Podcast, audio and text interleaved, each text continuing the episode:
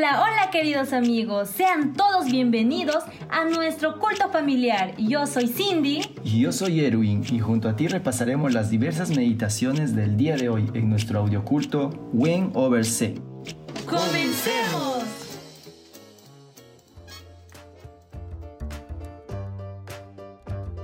Hola amigos, buenos días. Hoy es viernes 17 de julio y estamos listos para comenzar con el culto familiar.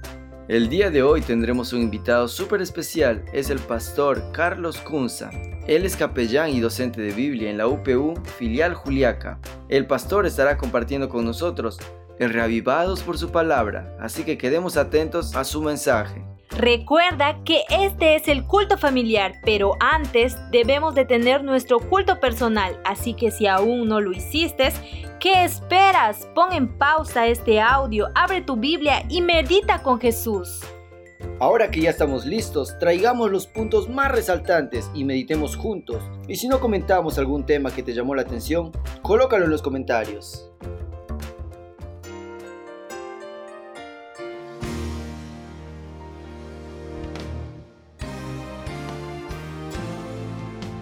Querido amigo, querida amiga, qué grato es poder encontrarnos para estudiar el día de hoy el capítulo 16 del libro de Proverbios en Reavivados por su palabra.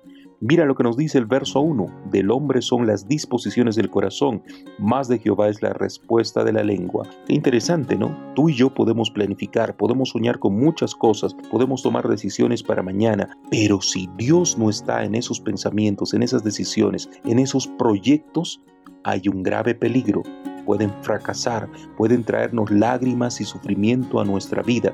Y todo esto lo podemos evitar si hacemos lo siguiente. Mira lo que nos dice el verso 3. Encomienda a Jehová tus obras y tus pensamientos serán afirmados. Dios en primer lugar en tu vida. Dios en cada decisión, en cada pensamiento, en cada palabra que nazca de tus labios. Qué maravilloso. Y miren, para eso hay que doblegar el corazón delante de Dios, pero con amor, no es un amor autoritario el de Dios, es un amor protector, es un amor que busca bendecirte. Mira lo que nos dice el verso 5. Abominación es a Jehová todo altivo de corazón, ciertamente no quedará impune. La arrogancia, la soberbia, solo trae sufrimiento, solo llega a producir en nosotros sentimientos negativos, sentimientos de amargura, sentimientos que traerán al final dolor a nuestra mente y nuestro corazón y también un impacto negativo en la vida de quienes amamos. Mira lo que nos dice también el verso 13.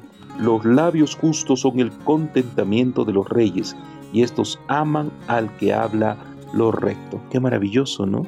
Qué lindo poder entender los labios rectos, los labios justos, los labios que buscan imitar las palabras de Jesús, no solamente como algo repetitivo, sino como algo que nazca del corazón porque hay una conexión directa con el Señor. Verso 16 nos dice, mejor es adquirir sabiduría que oro preciado, y adquirir inteligencia vale más que la plata. ¿Quién da la verdadera sabiduría? Solo Dios, solo del Señor viene. El verso 20 nos dice, el entendido en la palabra hallará el bien, y el que confía en Jehová es bienaventurado. Qué maravilloso. Y miren cómo se complementa con el verso 23 y 24. El corazón del sabio hace prudente su boca y añade gracia a sus labios. Panal de miel son los dichos suaves, suavidad al alma y medicina para los huesos. El poder de la palabra es increíble, ¿no? Puede levantar a alguien que está sumido en la depresión o en la tristeza, o puede hundirlo más hasta hacerlo sentir muerto o aún llevarlo a la muerte. Qué terrible que es cuando no buscamos sabiduría para nuestras palabras y nuestras acciones. Por eso el verso 32 nos dice claramente, mejor es el que tarde en airarse que el fuerte y el que se enseñorea de su espíritu que el que toma una ciudad. Qué gran importancia tiene aprender a dominar nuestros impulsos, nuestro carácter y formar nuestro carácter en semejanza al de Cristo. Ese es el verdadero reflejo de un hijo de Dios, de un cristiano. Mostrar un carácter semejante al de Cristo. Y eso, por supuesto, necesita de conexiones especiales entre nuestra mente, nuestro corazón, nuestras palabras y nuestras acciones, teniendo como punto central, como eje central, la presencia de Dios en nuestras vidas. Que el Señor te bendiga y te guarde, que el Señor haga resplandecer su rostro sobre ti y te dé paz. Un feliz día.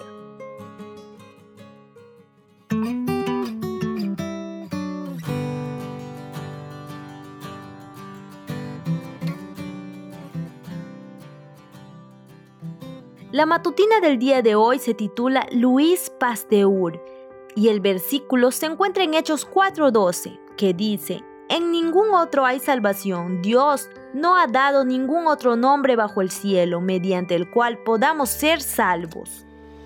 Luis Pasteur fue un químico físico matemático y bacteriólogo francés. Él es recordado por su vacuna contra la rabia en 1885. Aquí nos cuenta que José Maister, un niño de 9 años, fue atacado por un perro rabioso cuando regresaba a su casa de la escuela. El muchacho fue mordido 14 veces en diferentes lugares. Mientras el médico limpiaba las heridas del niño, su mamá estaba muy preocupada y muy triste, pues en ese tiempo no había una cura para la rabia y muchas personas morían así que era inevitable la muerte de José.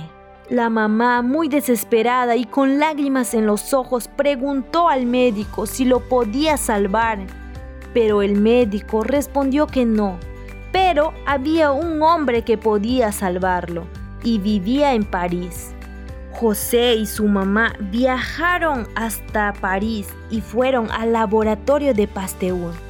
La madre le rogó que le ayudara y que salvara la vida de su hijo. Pero había un problema. Pasteur solo había tratado perros con esa vacuna y tenía mucho miedo que algo salga mal. Y preguntó a la mamá si estaba dispuesta a correr ese riesgo. La mamá dijo que sí, que él era la única esperanza que ella tenía. Entonces, esa tarde, José recibió su primera inyección. Durante los siguientes 10 días, recibió 11 más. Qué alivio sintió Pasteur cuando se recuperó José. Después, Pasteur empezó a recibir pacientes de toda Europa. Querido amigo, reflexionemos en esta meditación. ¿Sabes? Jesucristo es la única esperanza de salvación de este mundo. Él es el único médico y salvador. Así que amigo, no esperes más, acude a Cristo hoy.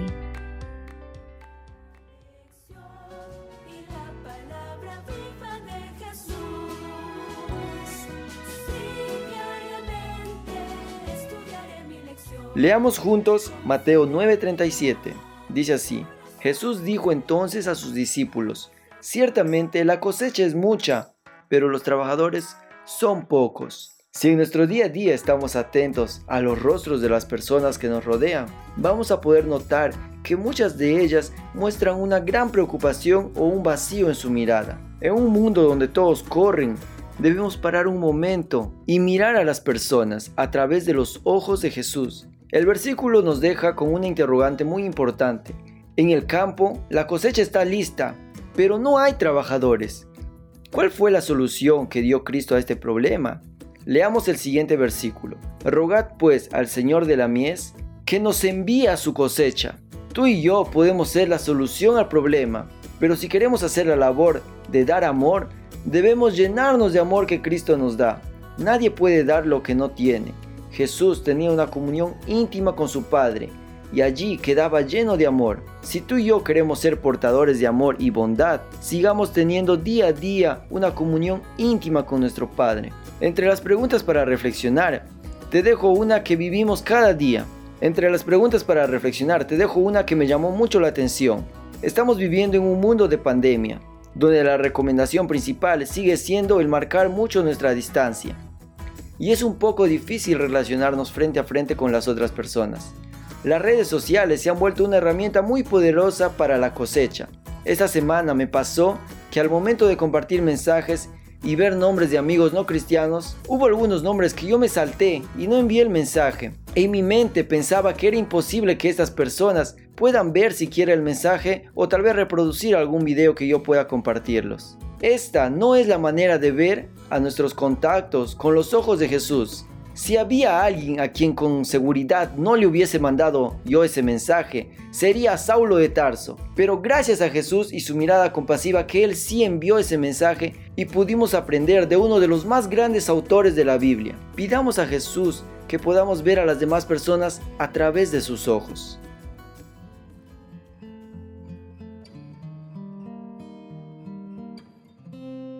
Oremos.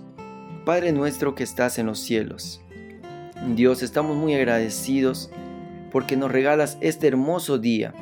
Gracias porque a pesar de tantas dificultades, tú nos mantienes con vida y nos das la oportunidad de adorarte un día más. Señor, queremos ver a las demás personas de la misma manera como tú las veías.